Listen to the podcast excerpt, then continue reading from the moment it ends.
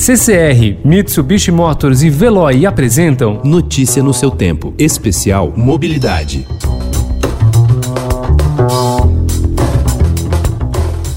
Olá, seja bem-vindo. Começamos essa edição do Notícia no seu tempo especial Mobilidade com duas perguntas. Quantos quilômetros você precisa se deslocar para ter atendimento médico e odontológico de baixa e média complexidade? E quanto você percorre no caso de uma busca por serviços de alta complexidade? Se for menos de 72 quilômetros na primeira pergunta e menos de 150 para a segunda, considere-se uma exceção. É o que aponta o Instituto Brasileiro de Geografia e Estatística, pensando em apoiar a elaboração de políticas públicas de saúde e planos de logística para o atendimento nas cidades brasileiras para o enfrentamento da Covid-19. O IBGE antecipou a divulgação de resultados preliminares sobre o deslocamento da população para cidades em busca de serviços de saúde. Esses dados compõem a pesquisa Regiões de Influência das Cidades 2018. E é sobre esse levantamento que converso agora com Bruno Hidalgo, gerente de redes e fluxos geográficos do IBGE.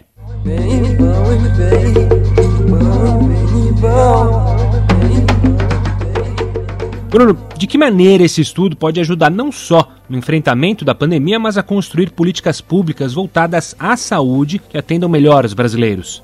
Essa pesquisa ela pode contribuir para identificação de localidades mais distantes de centros de referência de atendimento à saúde no território. E essa identificação desses pontos mais sensíveis de atendimento pode contribuir para você estabelecer uma política pública, por exemplo, de ampliação do SUS nesses, nesses lugares, ou de é, organizar uma logística para transporte e atendimento de pessoas que estão nesses pontos mais sensíveis de atendimento. Né? E isso serve tanto para essa crise que a gente está tendo com o coronavírus, mas também para momentos em que a gente não enfrenta uma crise tão aguda. E você também pode, se houver dados disponíveis aí é, dos estados, enfim, de outras instituições, sobre unidades hospitalares nos municípios, unidades que são referência para atendimento, capacidade dessas unidades em termos de leitos de UTI, respiradores, por exemplo,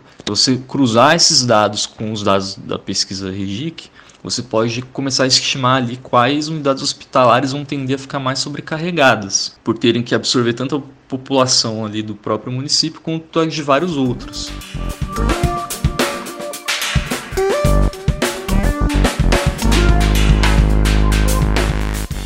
Então a média de deslocamento apontada pelo IBGE é de 72 quilômetros para que o brasileiro encontre atendimento de baixa e média complexidade, ou seja, que não exige internação e de 155 para o de alta complexidade, existe algum padrão tido como ideal?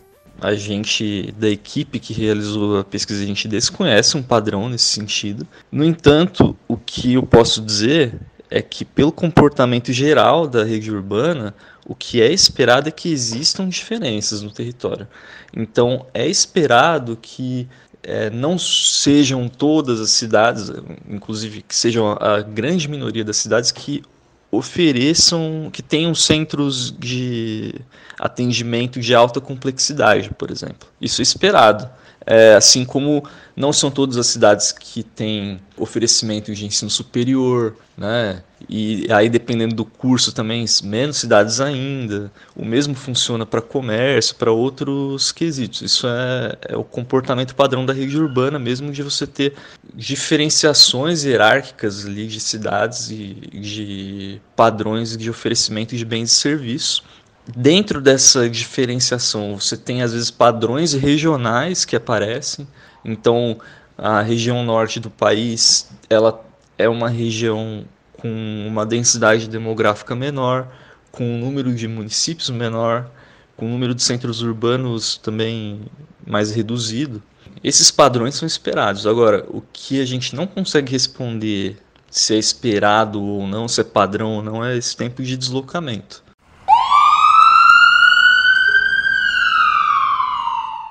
Manaus é a cidade que atrai os maiores deslocamentos. É possível estabelecer alguma relação entre esse fato e o colapso provocado pelo coronavírus no sistema de saúde manauara?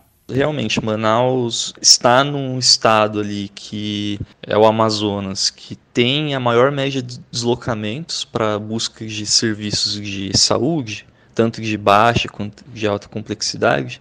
E esse resultado, em parte, ele é derivado da própria estrutura territorial do estado do Amazonas, que é um estado maior do Brasil e que possui um número reduzido de municípios, né? E não tem tantos centros urbanos quanto outros estados do país. Mas tem uma parte do resultado que leva a essa média de deslocamento muito alta, que é o fato de Manaus ter apenas, para citar o caso mais grave aqui, um centro de destino de atendimento para alta complexidade, que é a capital Manaus. Tem 11 para baixa e média complexidade, 11 municípios que são destinos, né, que são mencionados ao menos uma vez como destino principal. E tem Manaus apenas como o único centro de referência do estado para alta complexidade. Então, é, sob essa perspectiva, é um caso realmente muito sensível e que provavelmente ajuda a explicar assim parte do, desse colapso do sistema que está acontecendo por lá. Tem outros estados numa situação similar de ter apenas um, ou a capital como centro de referência, que é o caso de Amapá, Roraima, todos na região norte, né? Só que hum, acho que Manaus, ou, ou o estado do Amazonas como um todo, e Manaus em particular, tem um problema maior por ter mais população, né? Tem muita população concentrada em Manaus mesmo e ainda recebendo gente de todo o estado. E que são pessoas que vão demorar para chegar lá e que, ao chegarem lá, vão se deparar com uma cidade que já está com complicações para atender os seus próprios munícipes.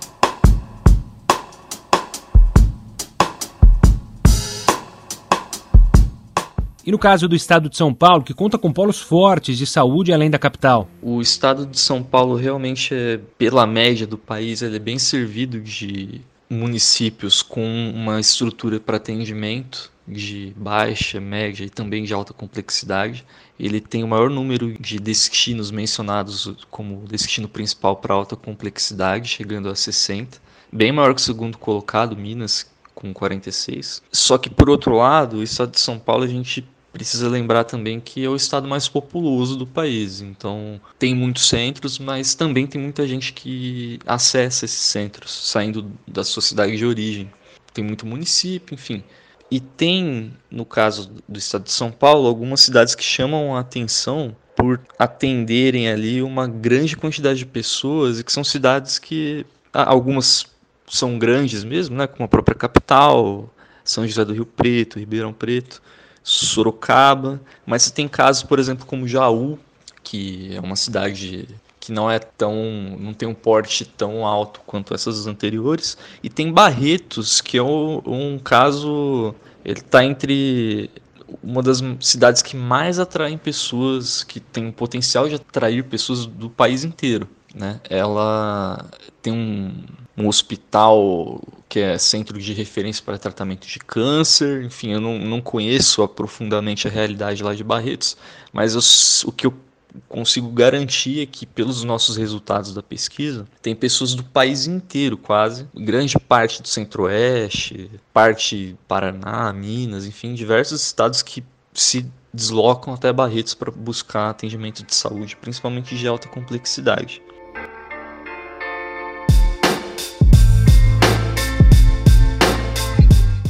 Quais são os estados em que os deslocamentos em busca de saúde são menores? No caso aqui, para saúde de baixa e média complexidade, é o estado de Santa Catarina, em primeiro lugar, com 38 quilômetros de média, é seguido de, do estado de Alagoas, com 43 quilômetros em questão de alta complexidade, no quesito de alta complexidade, o estado com menor média de deslocamento é o Rio de Janeiro, com 67 quilômetros, e Sergipe, em segundo lugar, com 71 quilômetros. É, mais uma vez, é, às vezes o, o resultado ele reflete em parte a estrutura territorial do estado. Então, no caso de Sergipe, por exemplo, é, Sergipe é um estado muito pequeno. Então, os deslocamentos vão ser menores mesmo. A gente não pode perder de vista o fato de que, por exemplo, Sergipe tem apenas três centros de atendimento de alta complexidade, enquanto o Rio de Janeiro, por exemplo, tem 16. Então, o resultado reflete em parte sim a existência de, de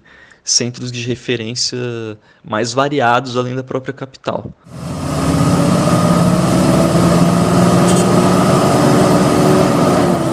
Quais são as implicações da necessidade de grandes deslocamentos para que os brasileiros encontrem atendimento de saúde? Eu imagino que são dois principais. Um, um é o custo, porque você ter que se deslocar para um lugar muito distante para ser atendido implica você ter um custo no mínimo aí com transporte e com a estadia no lugar de destino, porque a depender do, do deslocamento você vai ter que ficar, dormir nesse lugar muitas vezes. Outro, outra implicação é o próprio tempo de transporte em si, que quanto mais distante, maior vai ser o tempo de transporte. E isso pode ser um fator decisivo em casos graves, né? Então, nem sempre o, a gravidade do, da situação permite um tempo de espera muito grande no deslocamento até você ser atendido. Então esse é um outro é uma outra implicação desses deslocamentos altos. E mais uma vez, né, você não ter equipamentos de saúde em todos os municípios, enfim, ou não ter muitos equipamentos de saúde de alta complexidade no território inteiro, é algo esperado. Agora, eu acho que cabe a política pública desenhar modelos para tentar tornar eficiente esses deslocamentos, ou, se for o caso, identificar lugares sensíveis para intervir.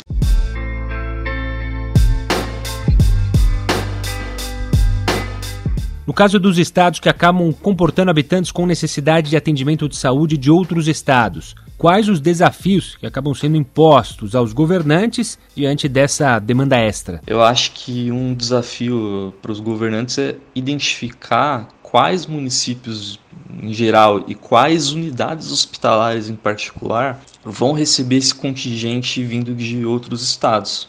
E com essa informação avaliar se o hospital ou o município em que o hospital está vai dar conta dessa demanda extra. E caso o Estado não dê conta, tem que se encontrar um, uma política pública ali para atender essas pessoas que estão saindo dos seus estados de origem, seja em criando mais estrutura ou um transporte mais eficiente indo para cidades dentro do próprio estado ou alguma outra alternativa que consiga resolver o atendimento deles por lá mesmo.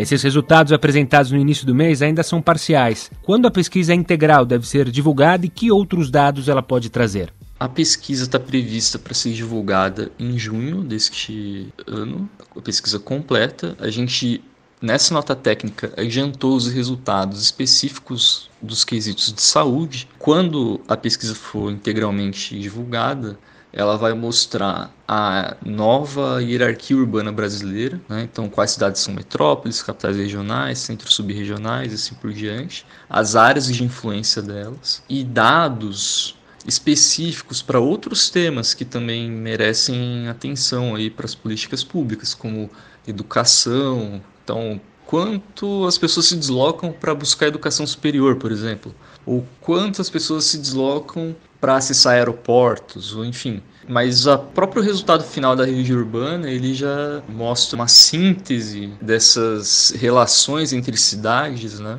E que mostram tendências de deslocamento mais gerais do território. Esse foi Bruno Hidalgo, gerente de redes e fluxos geográficos do IBGE. Você pode ter mais informações sobre a pesquisa no site ibge.gov.br.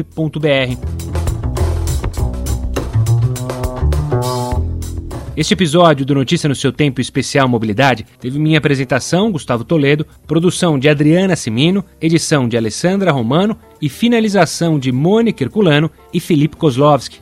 Obrigado pela companhia. Tchau, tchau.